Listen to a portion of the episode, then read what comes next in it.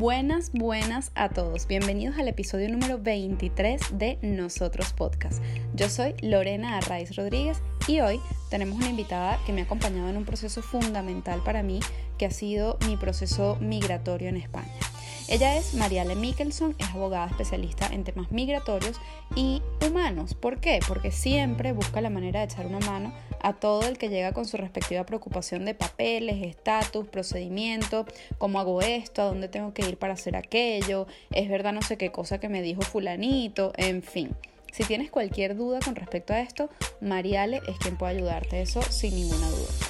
Pero lo más interesante es que esto no lo hace solo desde el conocimiento, sino también desde su propia experiencia, o como ella diría, basada en hechos reales, ya que María le llegó a España hace 11 años sin papeles y ahora ya tiene nacionalidad española, con lo cual ha pasado por todos los trámites habidos y por haber. Además ha vivido en carne propia pues la angustia ¿no? que nos genera a todos tener que sacar visa, permiso de residencia, renovaciones, seguros, etcétera, etcétera, etcétera, etcétera. Mariale creció en una familia de inmigrantes y allí aprendió el valor del trabajo. Pero a pesar de que su primer trabajo fue limpiando en una casa, ella no desistió de su carrera, que es su pasión, aunque por supuesto algunos de sus sueños iniciales se vieron modificados, digamos, por las circunstancias. Hoy ella está muy contenta de haber perseguido su sueño profesional y también el personal, ya que de haberse venido sola hace 11 años, hoy ya ha logrado traerse a todo su núcleo familiar. Pero ya no les hago más spoiler. Vamos a dejar que sea la propia Mariale quien nos cuente su historia y aprovechemos para preguntarle cuáles considera ella que son los imprescindibles a la hora de emigrar. Sin más, bienvenidos al episodio número 23 de Nosotros con Mariale Mikkelson. Mariale Mikkelson, bienvenida a Nosotros, el podcast de Lorena Rice. Vamos a estar hablando contigo. Eh, es un placer tenerte aquí para que nos cuentes un poco tu historia y también para que nos cuentes esos tips que tú conoces muy bien para migrar de manera sana, de manera em, consciente, de manera responsable, independientemente de la situación de cada quien, ¿no? Porque muchas veces la gente piensa que para migrar, pues, tienes que tener determinadas cosas, que decir, no sé, de, X cantidad de dinero, o no sé, la nacionalidad, bueno, en fin, una serie de cosas de las que ya vamos a hablar más adelante, y bueno, conocer tu historia, que es lo principal, saber quién eres, cómo has sido de pequeña, cómo has sido más grande, las decisiones que has tomado en tu vida, en fin, conocerte un poquito más. Nosotros, además, te definimos como una persona emprendedora, luchadora, eres muy trabajadora, eres muy responsable, muy decidida, ¿no? Tú siempre vas como a lo que vas y eso es maravilloso para alcanzar las metas. Pero bueno, así te definimos nosotros, ¿cómo te defines tú? Ay, mira, primero que nada estoy súper contenta de estar aquí porque soy muy fanática de los podcasts. De hecho, ya no escucho música, escucho una canción y digo, ¿cuándo salió esta canción? Es que ya no oigo música, solo oigo podcast. Y el hecho de tener una persona que me invite a participar en un podcast, para mí esto es, uff, aparte de que hemos intentado quedar y no habíamos podido, y que por fin se esté dando el día de hoy, de verdad que estoy muy, muy, muy contenta y súper agradecida. Qué bueno, gracias a ti, Mariale, por sacar un poquitico de tu tiempo eh, para contarnos pues tu historia. Cuéntanos, ¿cómo te defines? Eh, no sé. Muy bien. Porque es cierto que como buena geminiana tengo de todo un poco. Puedo llegar Me encanta que saques lo de geminiana aquí. Claro, puedo ser, sí, sí, puedo ser súper decidida por unas cosas, pero a la vez puedo ser súper, uff, cautelosa en otras, puedo ser súper emprendedora como me acabas de, definir, pero luego en otras ocasiones no sabes todas las vueltas que le puedo llegar a dar a ese emprendimiento o todas las veces que he dicho, no, hoy no lo saco, hoy no voy a hacer esto. Entonces yo creo que me podría definir o como una buena geminiana, pero para no mezclar astrología con esto. Hombre, lo podemos mezclar todas las veces que quieras. Yo creo que puede ser como, una, como un ser humano, que puede ser una persona súper decidida, pero a la vez súper callada, súper arriesgada en unas cosas, pero quizás en la vida personal soy totalmente diferente. En mi vida personal suelo ser eh, más callada, más reservada, eh, menos zumbada, si lo puedo decir de alguna forma, y en mi vida profesional soy totalmente diferente. O sea, yo creo que mi vida profesional la gente dirá, wow, y en mi vida personal cuando me conoce dice, ay, pobrecita pues así creo que me puedo definir. Bueno, no, pobrecito tampoco. A ver, lo que pasa es que eres más tímida de lo que parece, creo yo, ¿no? Pero bueno, sí, sí, sí, está muy bien. Soy 100% tímida, súper callada, súper reservada, pero ya en el aspecto laboral, como me siento creo que con más confianza, entonces soy un poquito más, más pilas. Eso es, más lanzada, vas ahí a por todas. Muy bien. Bueno, está bien la definición de buena geminiana, me quedo con eso. a ver, la infancia, Mariale, yo creo que, bueno, cuando somos niños, mm, además de que se nos marcan nuestros primeros rasgos de personalidad, por decirlo de alguna manera, ¿no? Uno, no sé si a ti te pasó que, yo qué sé, jugabas a determinadas cosas y que hoy en día lo miras y dices, claro, es que a mí siempre me gustó esto, porque yo de pequeña jugaba a esto, por ejemplo, ¿no? Eh, o no sé, cómo era tu familia, cómo, eh, eh, cuál fue el, contexto en el que creciste desde el punto de vista familiar y personal. Bueno, sabemos que eres venezolana, por supuesto, como todos los que pasan por aquí, pero bueno, no sé, ¿en qué ciudad creciste? ¿Cómo fue tu infancia? ¿Cómo, cómo nos cuentas a, a esa Mariale pequeñita? Mira, yo vengo de familia de migrantes, eh, mi abuelo viene de Letonia, eh, obviamente no heredé absolutamente nada de Letonia, como podrás darte cuenta, ni el color, ni el color del cabello, ni el color de los ojos, no heredé nada, pero eh, bueno, me quedó el apellido.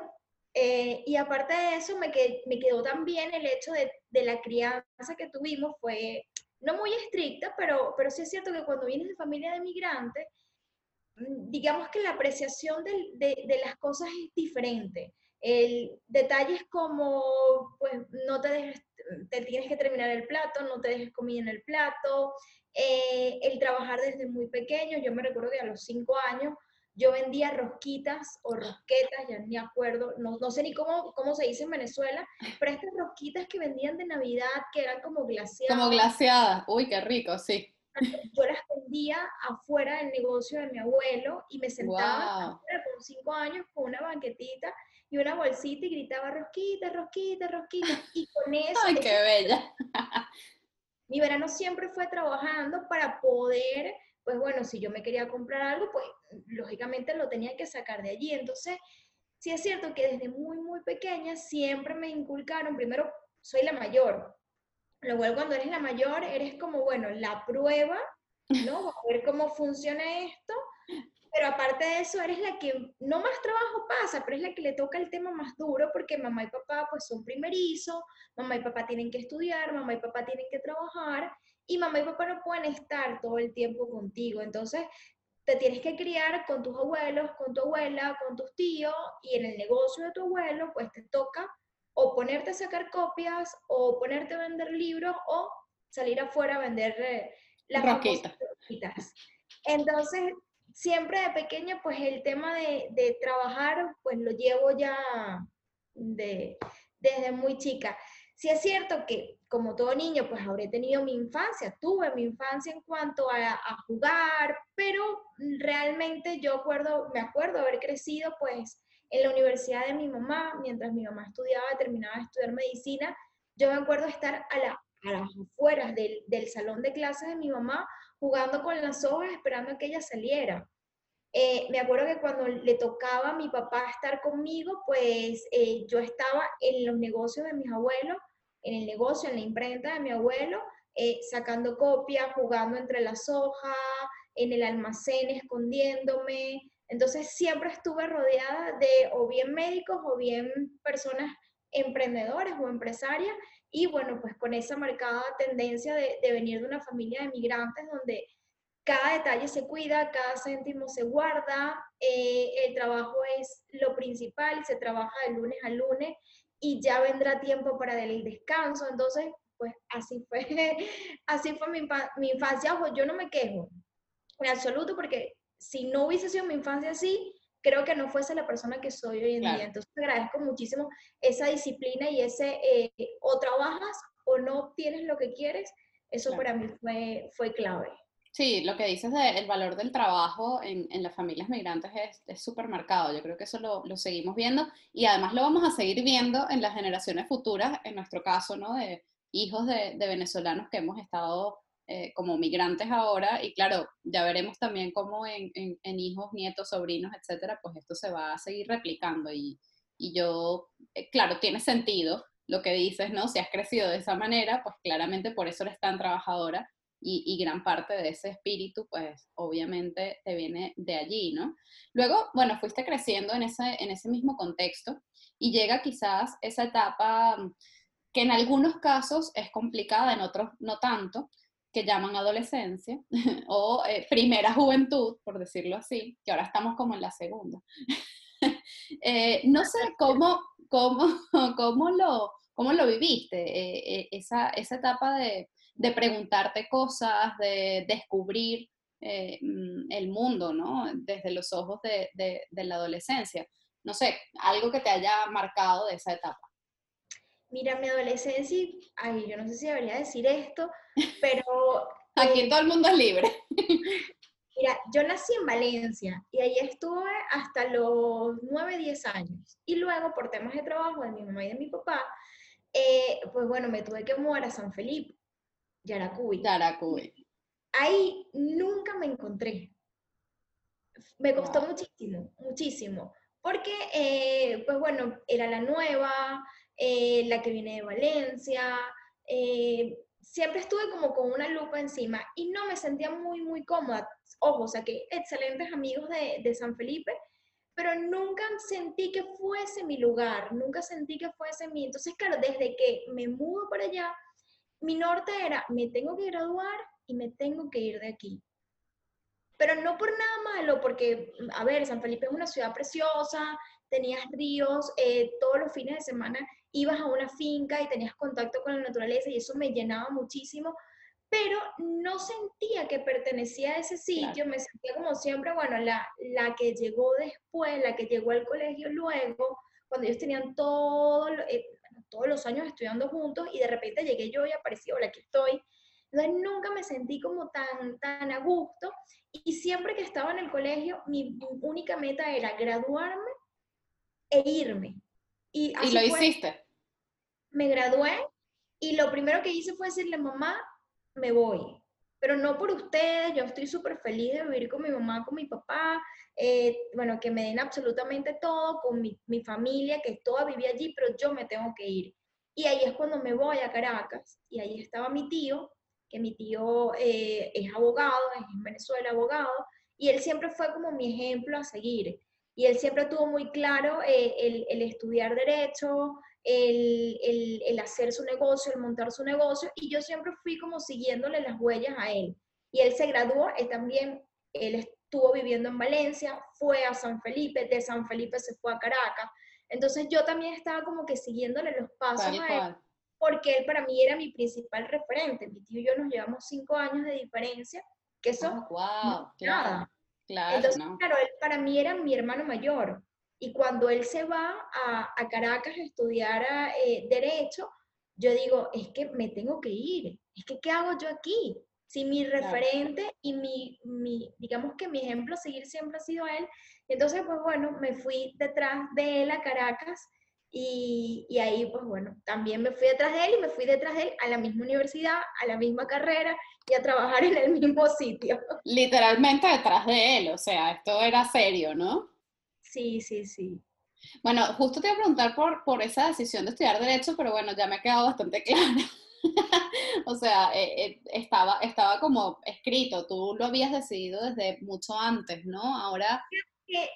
quizás eh, a los 15, 16 años, cuando estuve por, cuando estaba ya en quinto año, que estaba terminando el colegio, mis intenciones eran otras. Yo realmente quería dedicarme, y lo confieso, yo, bueno, ahora no sé si lo puedo llegar a hacer, creo que en algún momento me lo he medio planteado y digo, de verdad, pero me hubiese gustado y era mi sueño, era trabajar en el Congreso de Venezuela, cuando se llamaba Congreso. Wow. Pero en aquella época de la Constitución de 1961, que es la que a mí más me gusta, eh, pues bueno, yo siempre soñaba con trabajar en el Congreso y era una cosa que siempre hablaba con mi tío, yo, yo quiero trabajar en el Congreso, ese es mi sueño.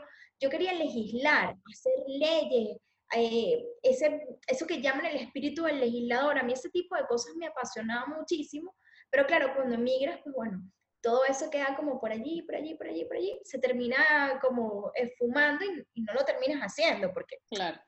Las cosas cambian, la situación cambia y lógicamente, pues bueno, hay circunstancias que, que te llevan a, a, dedicarte a otra cosa que jamás me imaginaba que, que me iba a dedicar. Y sí es cierto que cuando era pequeña, eh, mi mamá y mi papá son médicos, toda mi familia son médicos, mi abuelo analista, mi abuela enfermera, mi tía médico. Entonces, claro, todos decían que, bueno, que yo también tenía que ser médico. Y sí, yo jugaba con estetoscopio y jugaba a ser el doctor y la doctora, pero en el fondo siempre tuve como muy claro que no me quería dedicar a eso, porque eso tienes que estudiar demasiado. Yo decía, no, yo quiero tener hijos y yo no quiero que mis hijos se, se críen o crezcan en la universidad como he crecido yo. Yo quiero que crezcan en otro ambiente. Entonces, heme aquí, sin hijos, sin ser parlamentaria y en otro ambiente totalmente diferente al que me, al que me hubiese imaginado. Bueno, pero de alguna manera es, es, es, dentro del área del derecho, ¿no? O sea, aunque sea una cosa totalmente diferente, quizás ni siquiera conocías de la existencia de la rama a la que hoy te dedicas, pero, o, o sea, o no a profundidad, eh, pero bueno, dentro de todo estás eh, en el área del derecho, aunque sea otra, otra cosa, ¿no? Distinta a legislar como tal. Pero bueno, yo creo que ese espíritu también tuyo de, de bueno, no haces leyes, pero eh, buscas la manera, ¿no? De, de, solucionarle los problemas a la gente en, en criollo. y bueno, eso también es parte, ¿no? De, tu trabajo y de tu día a día. Hablemos de esa rama, de, ese, de esa dedicación que hoy tienes eh, en, el área del derecho, pero específicamente en extranjería, ¿no? Eh, bueno, te viniste a España, eh, también queremos conocer un poco esa, esa parte de tu historia, en qué momento y cómo y por qué decides emigrar aquí a España. y bueno, cómo continúas, porque además siendo el derecho una carrera como tan específica, ¿no?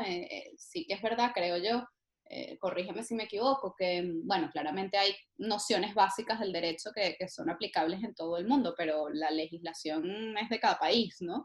Entonces, bueno, ¿cómo de repente tú llegaste aquí y dijiste, bueno, eh, yo soy abogado, vamos a ver cómo hacemos para seguir siendo abogado en otro país? O sea, cuéntanos un poco eh, ese proceso. Mira, yo cuando me vine realmente yo no sabía que me iba a quedar. Eh, yo me vine hace casi 11, más de 11 años ya. Hoy, este año cumplí 11 años, o sea que tengo ya más de 11 años aquí. Y yo me vine y realmente no sabía que me iba a quedar. Por eso siempre trato de hacerle mucho énfasis a las personas en que se organicen y planifiquen, porque como yo me vine, no se lo recomiendo a nadie.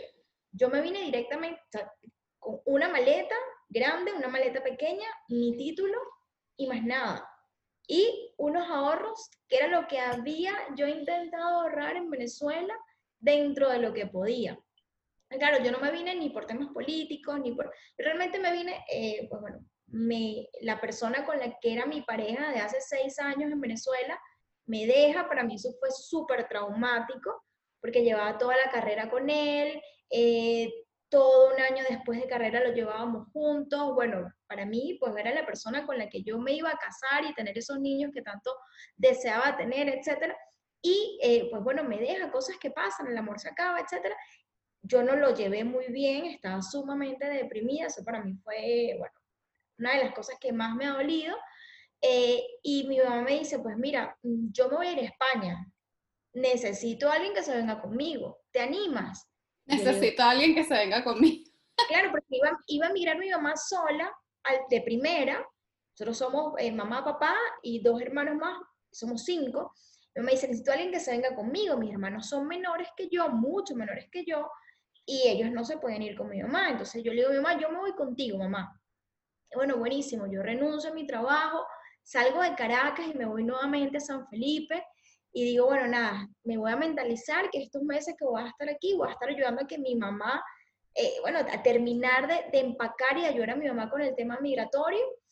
Y de repente, pues bueno, faltando 15 días antes de que nos viniéramos las dos, le mandan un correo a mi mamá de la Generalitat de Cataluña y le dicen que le suspenden el contrato de trabajo por el tema de la crisis. Porque yo me vine en pleno 2009, que estaba la crisis, la crisis que, económica que hubo aquí en España, y le llega ese correo a mi mamá y mi mamá dice, pues lógicamente no me voy, yo es que sin trabajo no me voy. Y yo miro a mi mamá y le digo, eh, yo ah, me pues voy. yo sí. Mi mamá, ¿y qué vas a hacer? Yo le digo, mamá, no lo sé. tengo un billete comprado, he renunciado a mi trabajo en Caracas, dejé toda mi vida en Caracas y yo necesito salir de aquí urgentemente porque no me encuentro, me voy. Mi mamá dijo, bueno, mira, aquí tienes tu billete. Mi mamá me había prometido, bueno, pues pagarme los estudios, etcétera, pero siempre y cuando yo estuviera trabajando en España. Y yo le digo, bueno, no importa, mamá, yo me voy y quizás me quedo unos, unos días allá, unas semanas, unos meses, ya veré, y luego te aviso. Y, ya hacía eso. Y así eso te llamo. Y llegando acá, de hecho yo tenía un vuelo para Barcelona, que me iban a recibir los amigos de mi mamá, y llegando aquí a Madrid digo, ay, Barcelona, el idioma, el catalán, el fútbol, dije, no puedo. Y dije, no puedo, yo me quedo. Tú tan del Real Madrid dijiste, mira, yo en Barcelona no tengo nada que buscar. Literal, no, no, y dirás, wow, qué, qué inmadura. Sí, sí, la decisión la tomé por eso.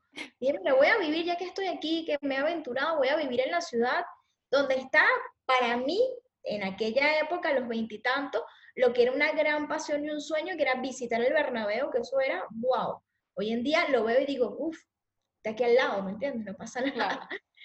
Y total que me quedo en Madrid y me quedé sin conocer a nadie, eh, sin tener ningún tipo de plan, sin, ningún, sin tener absolutamente nada y con unos ahorros determinados que tampoco eran muchos, ¿eh?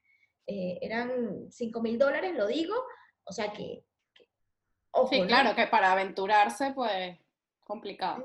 claro, claro. Y llego aquí y digo, bueno, ¿qué hago? Y bueno, lo primero que tengo que hacer es conocer gente, porque si no conozco gente, si no me relaciono, me voy a quedar estancada y de aquí no voy a salir. Entonces, bueno, me dediqué precisamente a eso, a conocer gente, eh, a estar en la calle, a conversar con gente. Yo llegué a conversar con eh, chicos de estos que te venden cervezas, que son mm. pakistaníes. Eh, uno de ellos era abogado y me dice, yo estoy homologando y estoy homologando. Imagínate tú cómo llegué a homologar yo. Un día en la fiesta esta de verano de La Paloma, se acerca un chico a venderme cervezas, yo le compro la cerveza y me pongo a hablar con él.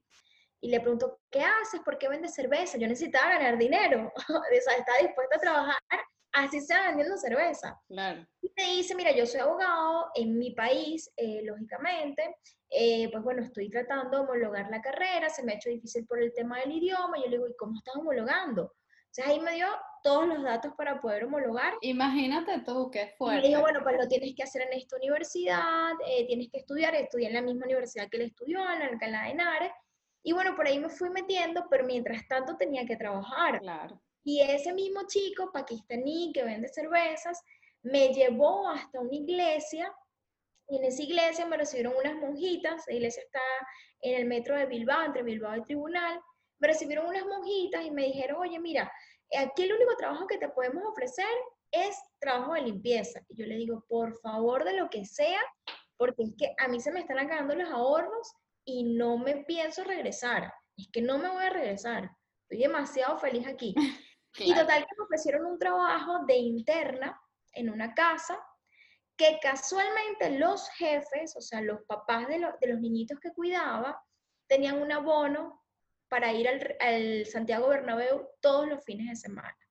Y mi trabajo consistía en, además de limpiar la casa, que era una casa de una, dos, tres, de cuatro plantas, yo solita, eh, cuidar a dos niños, pero los sábados o los domingos los tenía que llevar al fútbol a ver el partido del Real Madrid. Entonces, ah, imagínate, ya con eso estabas pagada. No, no, wow, o sea, yo me quedo. Y la, y la monja me preguntaba, ¿estás segura? Porque es que por tu perfil, yo le digo, no, perfil de nada. O sea, esta gente me va a dar casa, me van a enseñar a adaptarme a la sociedad española porque lo necesito, el tema de hablar, eh, me enseñaron a cocinar cocina española, cosa que yo no sabía, eh, pues bueno, sí, limpié, pero bueno, no pasa nada.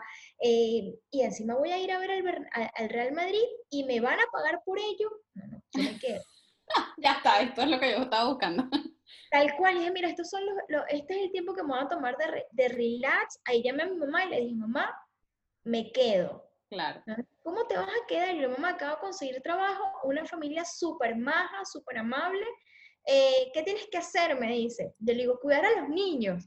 Mentira, tenía que hacer más cosas además de cuidar a los niños, pero yo no le iba a decir a mi no importa. Yo le iba a decir a mi mamá, no, mamá, tengo que limpiar los baños, tengo que tender la cama. Yo no le podía decir eso a mi mamá porque mi mamá iba a decir, bueno, es que lo que yo le había prometido a mi hija ahora es otra cosa. Total que bueno, decidí quedarme, eso sí, yo le, le planteé a ellos, le digo, mira, yo tengo esta titulación en mi país de origen, yo quiero en la medida de lo posible continuar mis estudios acá, yo quiero formarme acá y cuando llegue la oportunidad yo me voy a ir. Ellos me dijeron, mira, no te preocupes en absoluto, nosotros te vamos a brindar todas las opciones que tú tengas, si quieres estudiar, los días libres que quieras, con tal de que te quedes con nosotros porque nos has maravillado, nos has encantado, los niños te adoran y pues fueron súper flexibles, me dejaron estudiar en la Universidad de Alcalá de Henares, que ahí fue donde presenté todas las materias para la convalidación del título, me dejaron hacer un máster, que luego lo hice en, en, en, temas mercantiles, que ejerzo muy poco mercantil porque al final me terminé dedicando a extranjería, pero me hice mi máster y ellos me permitieron hacer todo eso. Así que para mí ese trabajo fue fenomenal porque me dieron casa, Claro. Me dieron techo, me dieron comida, eh, me dieron salidas, porque fui infinidad de veces al Santiago Bernabéu a, a ver los partidos de fútbol y fue el trampolín ideal para mientras yo llegaba poder... Claro, fue la puerta, ¿no? Exactamente, así que yo no me puedo quejar en absoluto. Pero eso sí, este tipo de cosas le pasan quizás a una persona en un millón y al resto de personas puede que se vean la situación un poquito más complicada de la que yo lo tuve, entonces por eso siempre yo hago énfasis en que las cosas hay que hacerlas bien, hay que hacerlas planificadas y, no siempre salen eh, con, con, tanta maravilla. Yo ahora lo cuento y me río. Claro, pero, pero, tiene que haber sido una situación complicada. yo lloraba. Yo soy alérgica a la lejía y tenía que limpiar con lejía. Y yo decía, Dios mío, ¿por qué? ¿Cómo se me ocurre? Pero luego miraba a mi alrededor y decía, mira, no, es una oportunidad. ¿Qué voy a hacer yo en Venezuela ahora? Sí, sí, sí, bueno, si la situación está cada vez está siendo más complicada, eh, estoy aquí y pensaba siempre a futuro a decir, es que me quiero traer a mi familia. Y la única fórmula de poder traerme a mi familia es demostrarles que aquí sí se puede. Eh, y, y bueno, pues tratar en la medida de lo posible de conseguir esa documentación legal que se nos hace tan cuesta arriba. Y eso fue lo que hice. Eh, hablando de la documentación legal, ¿no? Eh, y de todos esos aprendizajes, sobre todo de, de, nuevo, ¿no? El valor del trabajo, eh, muy bien aplicado en tu, en tu propia experiencia. Hablando de esa documentación legal y de ese, esa no recomendación de, emigrar un poco a lo loco, entre comillas, que bueno, entendemos que hay situaciones de desesperación o momentos cruciales en los que la gente pues no puede planificar demasiado, eso está clarísimo. Pero bueno, dentro de unas condiciones medianamente mm, positivas, vamos a llamarlo así, ¿cuáles serían tus recomendaciones eh, concretas? Eh, como decía al principio, mm, sin importar eh, la, condición, digamos, mm, socioeconómica, ¿no? Porque yo creo que eso es lo que mucha gente se frena y dice, uy, no, es que yo no tengo el dinero, uy, no, es que tal. Entonces, ¿qué, recomiendas tú que, te has desempeñado en el área eh, de extranjería específicamente y conoces perfectamente pues, todos los requisitos, las trabas, las cosas, el sí pero no, el no pero sí? Eh, ¿Cuáles son tus recomendaciones para migrar? Sanamente.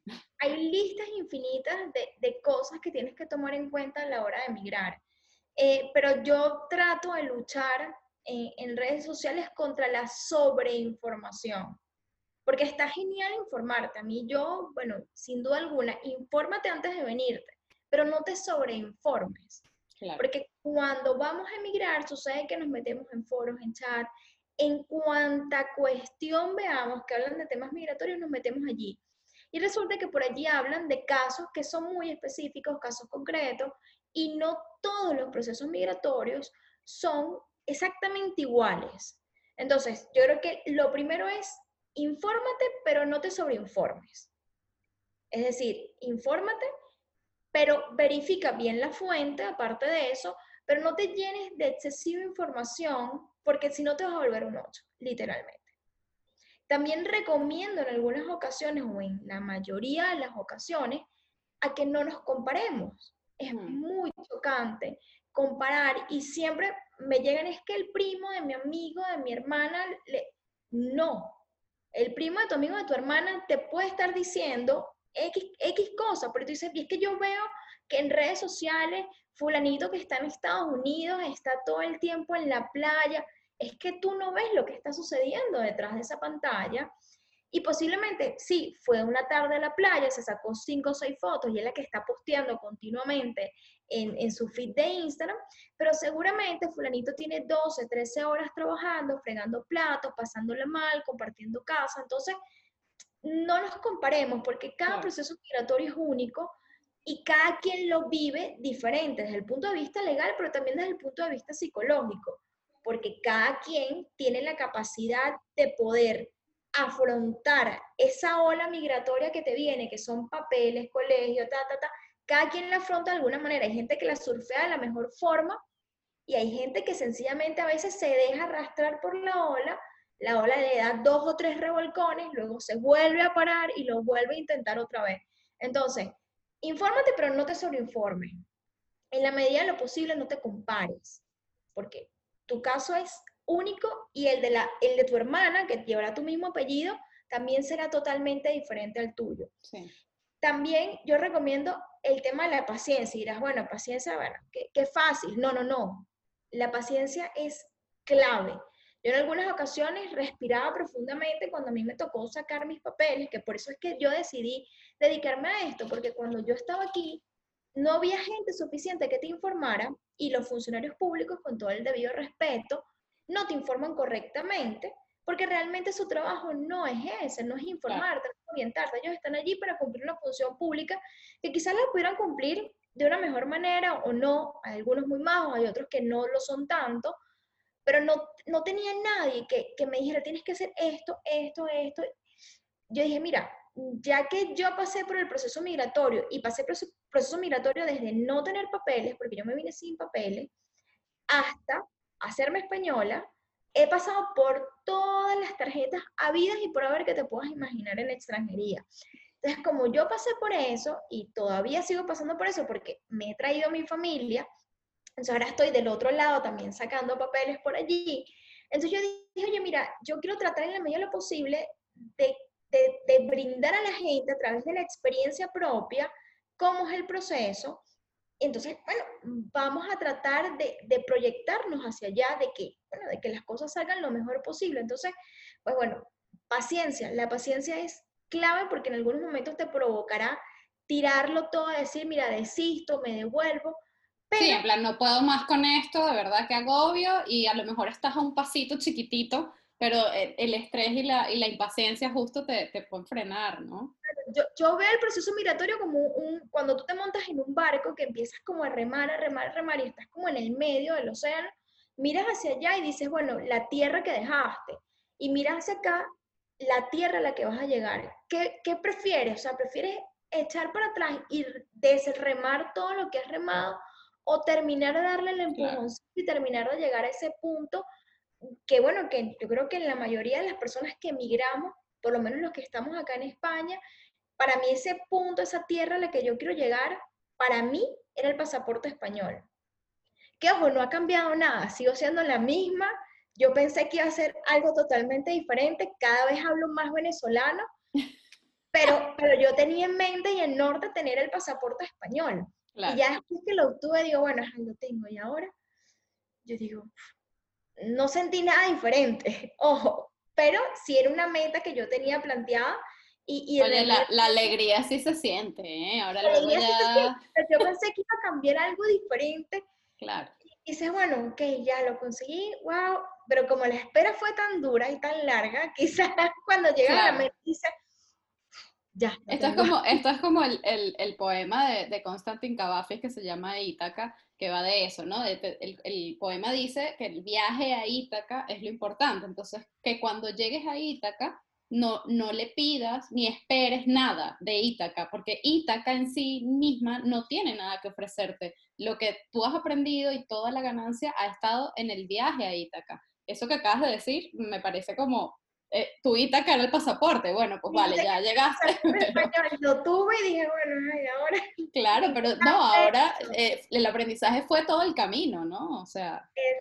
Entonces, Mm, a ver, infórmate pero no te sobreinformes, no te compares y paciencia, ¿no? La paciencia, yo creo que son como tres cositas. Luego te puedo hablar de, bueno, de, de asesórate, bueno, también planifícate económicamente, eh, ten una planificación también de qué vas a hacer, a dónde vas a llegar, eh, trata en la medida de lo posible, a veces llegamos a casa de alguien y bueno, sí, nos reciben, pero es que a la semana, a las dos semanas, Claro. de que tú estás en casa de alguien, pues resulta que em, empiezas a incomodar un poco.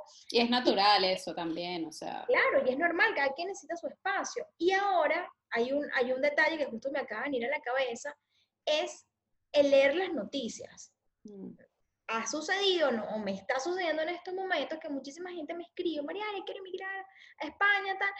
Y yo digo, wow, no sé qué se ve de España en el mundo, porque lo que yo veo de España ahora mismo no es el mejor país para emigrar. Ojo, yo sé que quizás, hombre, si lo comparamos con otros países, capaz España está un poquito mejor, pero yo no sé si el 2020 sea un año para emigrar. No estoy muy segura, ¿eh?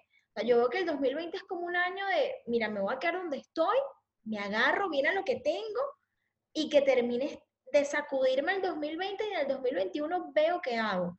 Entonces también tratar de ver, o sea, leer las noticias económicas, sociales, culturales del país al que vas a ir para que sepas si eso que estás viendo tú en las redes de tu amiga, de tu vecina, de tu prima, que solo postea viajes y fotos súper chulas de lugares increíbles, es la verdad de lo que está sucediendo en el país. Porque a veces eso hay una distorsión allí, entonces tampoco nos dejemos llevar por, por, bueno, por, por esas imágenes, porque todas en redes sociales publicamos, hombre, imágenes Claro. preciosas. Yo, yo no publicaba jamás mis manos desteñidas de la lejía después de haber limpiado una casa. Yo Claro. publicaba Tú manos publicabas la foto del Bernabéu cuando ibas el fin de semana con los niñitos. Por supuesto, y la gente decía, wow, qué trabajo maravilloso. Y decía, Dios, supieras cuántas veces he tenido que limpiar el baño porque este niño no sabe tirar de la cadena perfecto. Pues sí. Entonces, Claro. eso también tienen que tomarlo en consideración. Así es, el contexto, ¿no? Sobre todo ubicarnos un poquito, tener una, una vista panorámica de la situación y no, y no tan... A veces, a veces nos quedamos con un pedacito nada más de la historia, en ocasiones porque es el pedacito de la historia que yo quiero saber. O sea, es como que me quiero creer este cuento, entonces obviamente no, no busco más nada, pero sí, es muy importante eh, ver un poquito más allá, ¿no? Así que muchas gracias por, por eso. Em, bueno, ya vamos entrando en la recta final. Y yo quiero saber, Mariale, con qué sueñas y a qué le temes, por ejemplo. Dios, ¿qué es esto? ¿Qué clase de preguntas son esas, Lorena? Mi pregu- no, no, ¿Qué cambio? pero ¿viste la diferencia en la Mariana que te habla de trabajo a la Sí. Mariana que te va a hablar de un tema personal? Me quedo Sí. frita, ¿qué es eso? Por ¿Qué eso, por eso te saco ahí de, de tu zona de confort. Mira, ¿con qué sueño? Te diría que es que no sé si me atrevo a decir que mi sueño ya se cumplió y era poder haberme traído a mi familia, a mi familia más, mi núcleo más cercano. De repente, pues bueno, sí, me faltan unas tres, cuatro personitas que tengo en Venezuela, que son mis tíos, que, que me encantaría, pero mi sueño es reunir a mi familia como alguna vez nos reunimos en algún diciembre, en alguna época, eh, en alguna comida familiar, esos desayunos, ese es mi sueño. Quizás sea muy básico, No. pero no sabes la alegría que es poder, ahora que tengo a, pues, a mi núcleo principal, que es mi mamá, mi papá y mis dos hermanos juntos, aunque no hemos podido compartir gracias a la situación que hay eh, sanitaria, pero, Pero bueno, bueno, estamos más cerca. pero estamos un poquito más cerquita, por lo menos podemos hablar a la misma hora. Eh, y, y estoy como loca por, por en algún momento poder, eh, poder revivir eso, esos recuerdos de, de ese país que, que en algún momento disfruté, porque yo cuando me vine de Venezuela me vine con, con, con muy buenos recuerdos de Venezuela. Yo no, yo no conocía la Venezuela fea de la que cuentan, nada que ver. Nada que ver, yo conocí, yo me fui con una, un recuerdo de Venezuela preciosa y me encantaría, sueño con en algún momento poder volvernos a reunir eh, concretamente en, en Bahía de Cata, que era donde siempre. Por favor. diciembre, Y estar reunidos allí, porque ya lo demás, yo sueño con tener, mm, no, yo hoy en día ya he aprendido a valorar otras cosas y me he dado cuenta que, que, que lo más importante que tengo es mi familia, el poder compartir con ellos y llevarme recuerdos de, de estar con ellos. Así que he cumplido una parte de mi sueño, eh, que es tener a mi familia ya conmigo, que, que son mis padres y, y, mis hermanos, aunque todavía estamos medio separados porque cada uno está en una ciudad diferente, pero, pero sé que en, en par de semanitas voy a estar con ellos, entonces eso para mí va a ser maravilloso. ¿Y a qué le temo? Pues esto es una locura, pero yo le temo a la muerte. A tu muerte, dices, o, sea. Sí, sí, sí, sí, porque digo, ok, ajá, ¿y qué hago después? O sea, siento que me voy a aburrir, ¿me entiendes? Yo siento que después que yo me muera, ¿qué voy a hacer? Me voy a aburrir. Claro, ¿qué voy a hacer? ¿A qué me voy a dedicar? Como siempre, toda mi vida he estado como, bueno, yo hoy me voy a dedicar a esto y mañana me dedico a ello. Yo siempre tengo una agenda ahí a punto y arriba, abajo, todo lo que tengo que hacer. Las vacaciones las apunto, las agendo, o sea. Sí, sí. Soy así. Entonces digo, Dios mío, cuando me muera, ¿qué voy a hacer? Va a haber agenda. ¿Qué clase de agenda podemos tener después de la muerte? ¿A qué me voy a dedicar? ¿Será que voy a estar todo el día cruzada de brazos? Yo necesito actividad. Entonces le tengo mucho miedo a la muerte porque no sé a qué me voy a dedicar después que me muera y yo necesito tener eso un poquito organizado. Te lo juro que me da muchísimo pánico. Entonces por eso evito eh, volar en avión, evito cualquier tipo de cosas que pongan en riesgo mi vida, porque yo no estoy preparada todavía para hacer eso. Qué fuerte, qué fuerte, me encanta. Además me encanta, no, no, la, no que le temas a la muerte, porque bueno, temerle a la muerte puede que sea algo mm, que compartas con muchas personas, pero temerle a la muerte porque crees que te vas a aburrir luego me parece maravilloso. ¿Qué vas a hacer después? O sea, vas a poder ir a la playa, no vas a poder ir a la playa, ¿qué vas a hacer? Cuéntame, cuando tú me dices a mí, mira, es que si hay una planificación ahí, yo te digo, bueno, venga, no importa, nos vamos, no pasa nada, pero yo necesito saberlo. Qué cómica, qué bueno esto. Mira, hablabas hace un momento de Venezuela, ¿no? De, ese recuerdo bonito, qué bueno que, tu recuerdo de Venezuela sea, sea así, ¿no? Eh, eh, hay mucha gente que, no, lo, no lo tiene así. Em, ¿Qué es Venezuela para ti?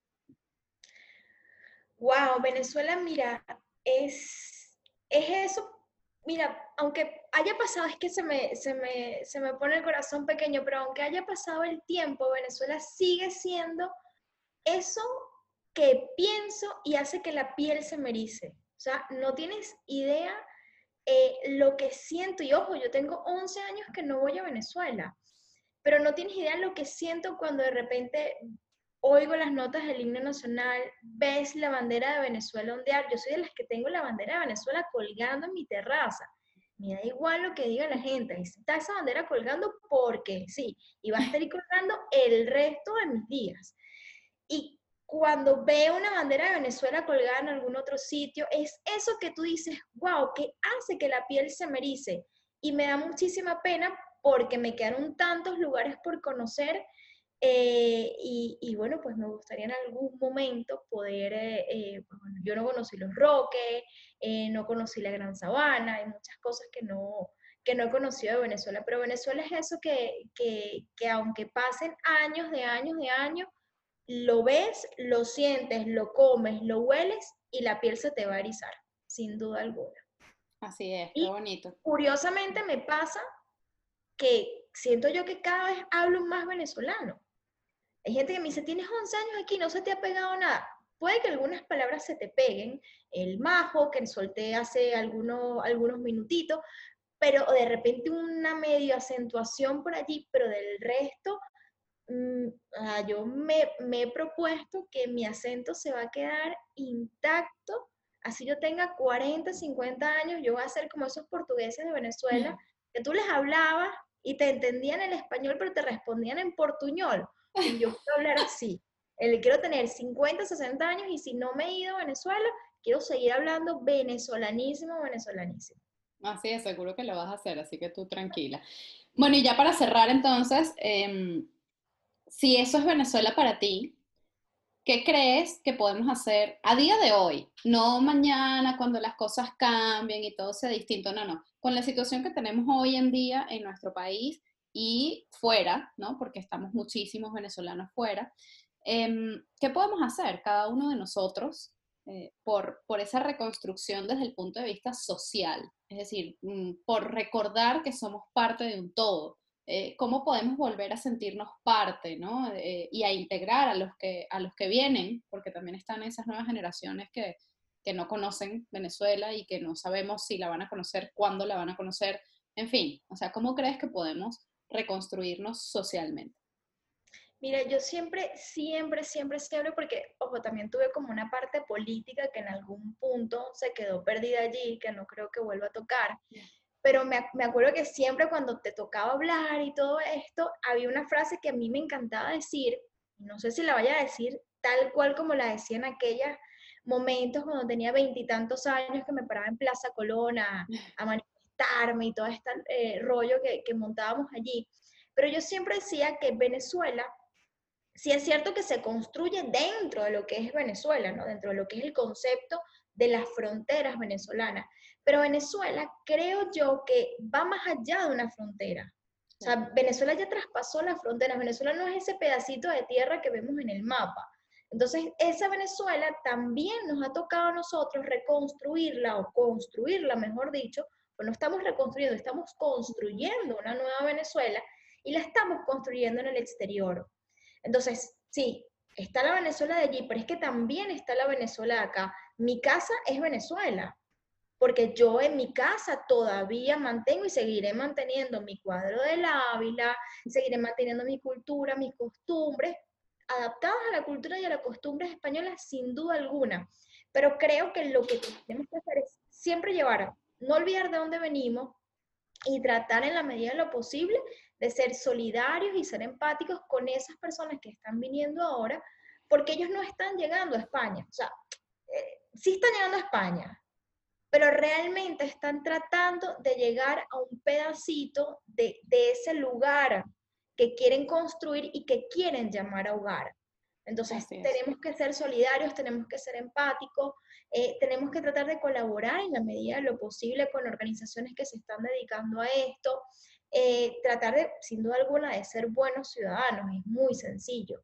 Eh, tratar de hacer las cosas bien, eh, porque esa Venezuela que dejaste, pues bueno, quizás se, se, transformó porque quizás las cosas no las hacíamos bien. Entonces, vamos a hacerlas bien acá, vamos a hacer las cosas, yo no digo perfectas, pero bueno, dentro de lo que cabe, para que veamos que, que bueno, que sí es capaz, sí vamos a ser capaces de poder reconstruir Venezuela, pero la vamos a reconstruir afuera, Luego la podemos trasladar, porque Venezuela, eh, eso es lo bueno que tiene Venezuela. Venezuela tú la metes en tu corazoncito y te la llevas a cualquier parte del mundo donde vayas.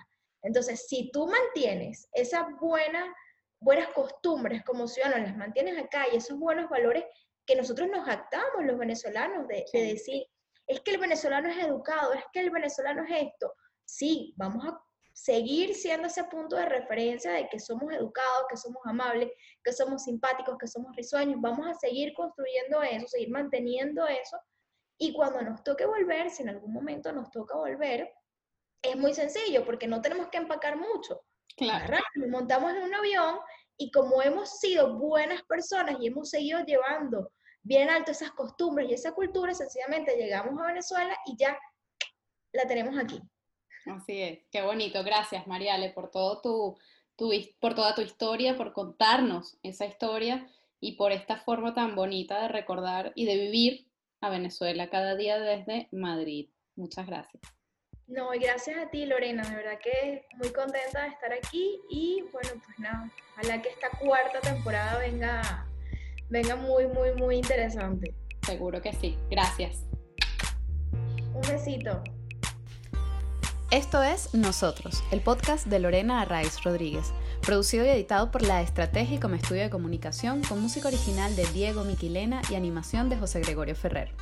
Recuerden seguirnos en nuestras redes sociales, arroba nosotros-podcast y suscribirse en cualquiera de nuestras plataformas, YouTube, Spotify, Google, Apple, para que podamos estar más conectados y, muy importante, compartir opiniones, sugerencias y peticiones, porque nosotros es eso, un punto de encuentro para recordar que somos tan solo una gota en el mar infinito de nuestro gentilicio.